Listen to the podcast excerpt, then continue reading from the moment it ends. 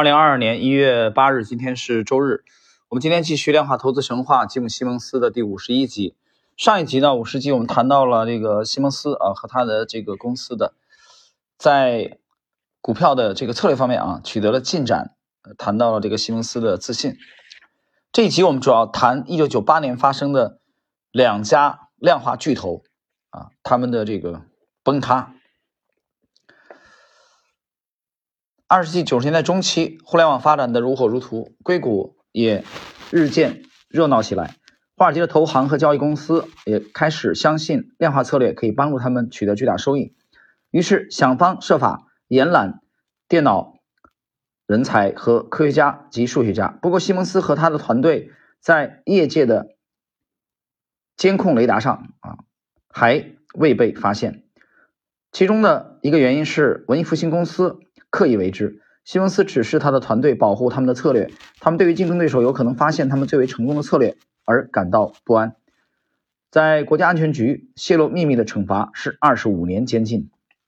西蒙斯喜欢略带严肃地警告他的员工：“不幸的是，我们所能做的只是解雇你们。”布朗在让工作人员和投资者保持沉默的问题上几乎变成了狂热分子。有一次，一家大型日本保险公司的代表来访，对方的翻译人员将。录音机放在会议室的桌子上，这样他稍后就可以重新播放对话，并确保在翻译过程中没有遗漏任何内容。走进会议室，布朗看到了录音机，差点因此崩溃。他惊叫：“桌子上有一台录音机！”将客户和文艺复兴公司的客户代表吓了一跳。布朗几乎惊呆了啊！把他的同事从会议室拖了出来。我不希望任何人给我录音，布朗喊道。气氛显得异常紧张，对方的翻译人员不得不尴尬地撤掉了录音机。西蒙斯和他的团队在保密方面做的有点过火。那个时候，没有人真正关心他和他他的团队在做什么。他们真正关心的是文艺复兴的两大竞争对手——长期资本管理公司和量化对冲基金的巨头 D E 笑。这个笑是英文拼写是 S H A W。啊，这个有把它翻译为汉字，就是那个中国的啊，姓肖啊，那个肖肖像的肖。那么长期资本管理公司啊，我们停停顿一下，解释一下啊，这公司太有名了啊，以至于我们不得不停顿做一个简介。长期资本管理公司，它的全称呢就是 Long Term Capital Management，那么它的缩写是把这四个字母取首字母 LTCM。这个公司在一九九八年之前，啊，它是梦幻一般的业绩，啊，年化的收益率啊，而且等会儿大家可以听到它的组成人员啊，在华尔街是顶级当中精英当中的精英，但是最后由于俄罗斯债券违约啊，这个很小的，看似很小的事件，而导致这个公司的崩溃，而且在崩溃之前啊，遇到极大问题的时候，创始人还曾经向沃伦·巴菲特求助。但是遭到了拒绝啊！我们来看一看具体内容。长期资本管理公司啊，LTCM 由约翰·麦迪威瑟创立。麦迪威瑟曾是一名数学讲师。LTCM 的管理层有诸多的知名教授，其中包括麻省理工的金融博士和电脑专家埃里克·罗森菲尔德，以及哈佛大学的罗伯特·莫顿和诺贝尔奖获得者麦伦·斯科尔斯。这个是诺贝尔经济学奖啊！解释一下，斯科尔斯。他发明了一个期权的公式。LTCM 就长期资本管理公司的团队成员大部分是性格内向的知识分子，他们下载了债券的历史价格数据，提取了那些被忽视的联系，并建立了预测未来价格行为的计算机模型。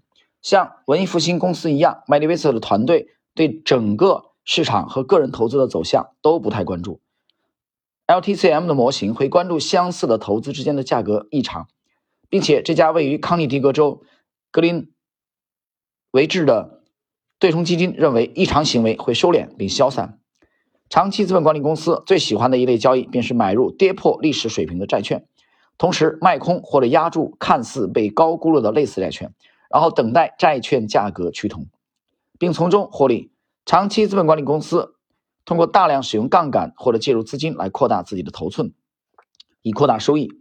银行也急于放贷，部分原因是长期资本管理公司的对冲基金避开了那些大额的高风险交易，而压住了约一千多个看似安全的小额的赌注。投资者被长期资本管理公司全明星一般的聪明大脑吸引，将资金投入进来。自1994年成立，LTCM 长期资本管理公司最初的三年中取得了平均收益率接近百分之五十。啊，停顿一下，这是一个非常梦幻一般的数字啊！九四年成立，最初的三年啊，每年的平均基本上都不低于百分之四十啊，逼近一度逼近了百分之五十的年化收益率。你想，这不是神仙操神的操作吗？太夸张了，不是一年啊！我们继续看。在一九九七年夏季，他管理了近七十亿美元。他使西蒙斯的大奖章基金看上，啊，去相形见绌。在竞争对手扩大自己的套利交易之后，麦利威瑟的团队更新了自己的策略，甚至是竞争对手闻所未闻的策略，例如合并套利和丹麦的抵押贷款。一九九七年夏季进行了年度高尔夫远足活动之后，LTCM 公司的合伙人宣布，由于管理层认为市场机会减少，投资者必须。撤回大约一半的现金，客户们一下子迷失了方向。希望麦利威瑟和他的团队能够继续帮他们做投资。长期资本管理公司的模型并没有为1998年夏天发生的极其恐慌的事件做好准备，其中包括俄罗斯的债券违约以及由此引起的全球市场恐慌。当投资者们开始撤离风险资产的时候，各种资产的价格以意想不到的方式剧烈波动。长期资本管理公司在当年八月的一个星期五，以某种方式损失了五点五三亿美元，其资产在数周之内蒸发了数十亿美元。麦利威瑟和他的团队不停地给投资者打电话，试图重新筹集现金。根据他们的投资模型，市场价格将恢复到历史常态。当麦利威瑟拜访朋友维尼马托尼时，他回到了现实当中。马托尼是一名资深交易员，体重约一百三十六公斤。身材魁梧，喜欢喜欢穿黑色的丝绸衬衫，经常戴着金链子和小指的戒指。你们现在是什么情况？马托尼直截了当的问。我们损失了一半，麦利威瑟说。马托尼回答：“你们完了。”这让麦利威瑟感到震惊。当你们损失一半的资金时，人们会认为你们有可能一直亏损。马托尼解释道：“他们将促使整个市场的力量与你们为敌。你们真的。”完蛋了！就在此时，由于长期资本管理公司的权益价值跌至十亿美元以下，并且杠杆率飙升，美联储介入了。美联储担心 LTCM 的公司的崩溃会破坏金融体系，在美联储的推动下，一个银行财团控制了该基金。在短短几个月的时间里，麦利威瑟和他的团队损失了近二十亿美元，这是他们职业生涯中永远无法抹去的伤痕。这次惨败使投资者对于使用计算机模型进行交易的做法敬而远之，量化投资本身的声誉已经受到长期损害。商业周刊杂志一个月之后评论道：“即使这些量化基金在今年秋天反弹，他们中的很多也不敢再声称自己能够可靠的产生低波动的收益了。”啊，那么停顿一下啊，这是我们今天介绍的两家对冲基金啊崩溃的其中第一家 LTCM。关于这一段精彩的历史和他对后来者的启迪啊，我推荐大家去读一下这个罗格洛文斯坦他的这部名著啊，中文版的翻译过来叫《赌金者》，副标题是“长期资本管理公司 LTCM 的升腾与陨落”。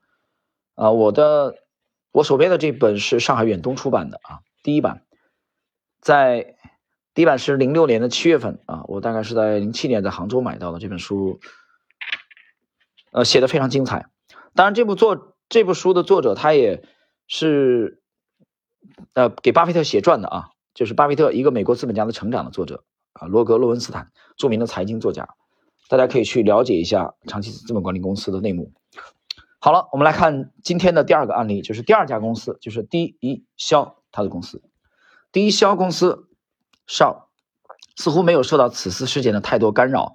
到一九九八年，由哥伦比亚大学前电脑教授戴维·肖在投资者唐纳德·苏斯曼的支持下创立的对冲基金，已经拥有了数百名员工。借助戴维·肖在摩根斯坦利研制的统计套利股票策略，自成立以来，肖的公司声称，呃，声称其平均年回报率达到百分之十八。有的时候，第一少的交易量甚至能占到纽约证券交易所所有交易的百分之五。他们这个基金的投资组合是市场中性的，不受整个股市波动的影响。第一，少他的公司聘用人才的风格与文艺复兴公司不同，除了询问有关申请人专业领域的具体技术问题之外，他们还用脑筋急转弯、应用数学问题和概率难题来考验应聘者，其中包括著名的啊蒙提霍尔悖论。这是出自美国电视游戏节目《让我们成交》啊，Let's make a deal 的一个概率问题。第一，Shaw 公司的许多员工是。英国科幻电视剧《神秘博士》啊，就是 Doctor Who 的粉丝，他们穿着随意，打破了华尔街人给他人留下的刻板印象。财富杂志一九九六年的封面故事宣称，第一 Shaw 他的公司是华尔街最迷人和最神秘的力量，是登峰造极的量化交易公司。数学家、电脑学家和其他量化交易分析师的大本营。随着第一少公司和其他量化公司的扩张，纽约证券交易所被迫实现自动化。电子证券交易的发展使得股票交易费用大幅缩水，降低了所有投资者的交易成本。在办公室之外，戴维·肖曾担任时任副总统阿尔戈尔和时任总统比尔·克林顿的科技政策咨询顾问。第一少的公司也进行了新的尝试，推出了第一款免费电子邮件。啊，这个是免费。免费的这个电子邮件啊，Juno 吧，J U N O，并与美国银行成立合资公司，介入十四亿美元。第一是他的公司的对冲基金将其中一部分资金投入到价值两百亿美元的债券投资组合，同时推动了互联网银行等更多新兴业务的发展。他的公司现金充沛，雇佣了六百多名员工，将他们安置在纽约、东京、伦敦、旧金山和波士顿的高级办公室里。以及印度海德拉巴的一个以雕塑而著名的地方。一九九八年秋天，市场动荡，在短短几个月之内，第一少他的公司的债券投资组合蒙受了超过两亿美元的损失，迫使其解雇了百分之二十五的员工，并缩减了业务。第一少公司之后得以恢复，并重新恢复为一股交易力量，但是他遭遇了打击，以及 LTCM 啊长期资本管理公司的巨额亏损，为西蒙斯和文艺复兴公司提供了。持久的教训。各位，以上呢就是我们今天的这集内容啊。作者介绍了两大量化的巨头啊，对冲基金的两大巨头，一九九八年这个年度陨落的故事。好了，我们今天呢，时间关系，这一集五十一集的内容就到这里。